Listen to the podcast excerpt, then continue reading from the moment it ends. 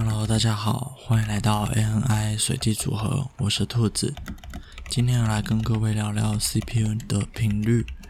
频率对于电脑使用来说非常重要，所以不论是 A 加还是 I 加，或者是都尽可能在提高 CPU 的频率。那 CPU 的频率是什么呢？它相当于一个工人在一秒钟内可以做多少事情。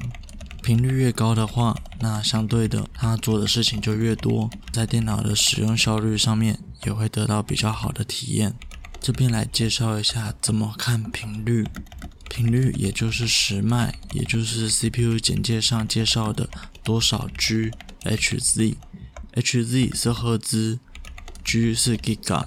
那这个可以暂时不用管它，通常越高会是越好。然后通常在十脉的后面还会有个刮胡，刮胡以 I 加举例来说，他们有独特的技术叫 Turbo Boots，Turbo Boots 可以把特定的核心自动超频到较高的频率。那超到较高的频率可以做什么用呢？以普遍大众玩的游戏来说，英雄联盟。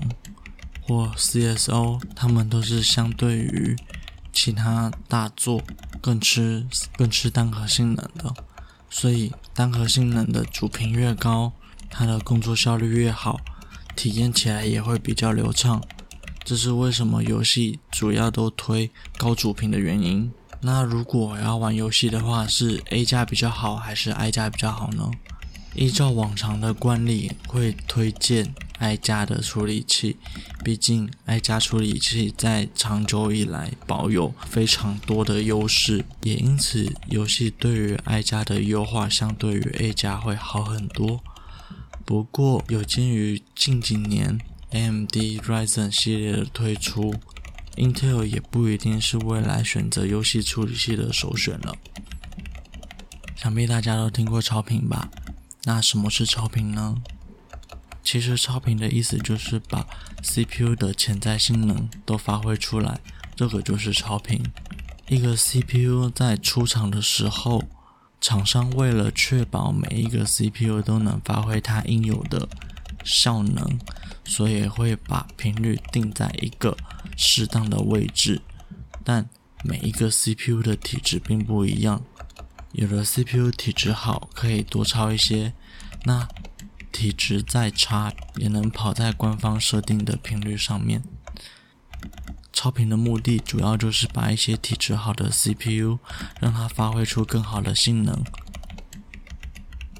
通常体质不错的 CPU，超频后的潜力大约会提升百分之五到百分之十之间。那超频之后会带来什么样的后果呢？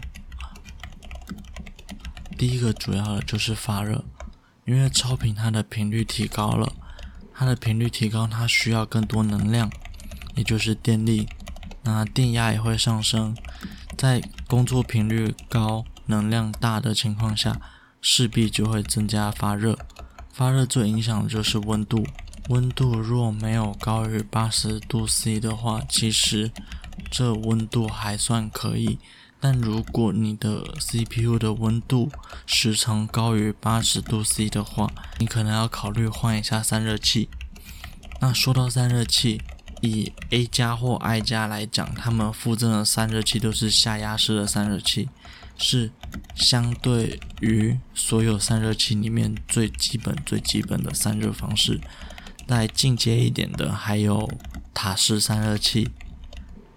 那塔式散热器的范围非常广，最好的散热器可以相当于相当于一体式水冷，那一体式水冷再上去就是分体水冷。通常一般的玩家用到塔式散热器其实就够了。比较进阶一点的玩家可以尝试看看一体式水冷，再高阶一点的，例如土豪级的，才会去尝试分体式水冷。那解热能力的话，水冷一定是最好，再来的是风冷。如果要排名的话，由下至上是下压式散热器、塔式散热器、一体式水冷、跟分体水冷。再来说说哪一些 CPU 可以超频吧。A 加的 CPU 几乎全部都可以支持超频，只要搭配 B 系列以上的板子都可以支持超频。除了一些比较低阶的 CPU 以外，至于 I 加的话，I 加只有带 K，I 加的话只有带 K 字尾的 CPU 才支援超频。例如九九零零 K、一零七零零 K，不过 i 加它还有一个特别的技术叫 Turbo Boost。Turbo Boost 它可以把特别的核心超频到相对较高的频率，对于游戏来说会比较有优势。好啦，这期节目就到这边结束。这里是 ANI 随机组合，我是兔子，拜拜。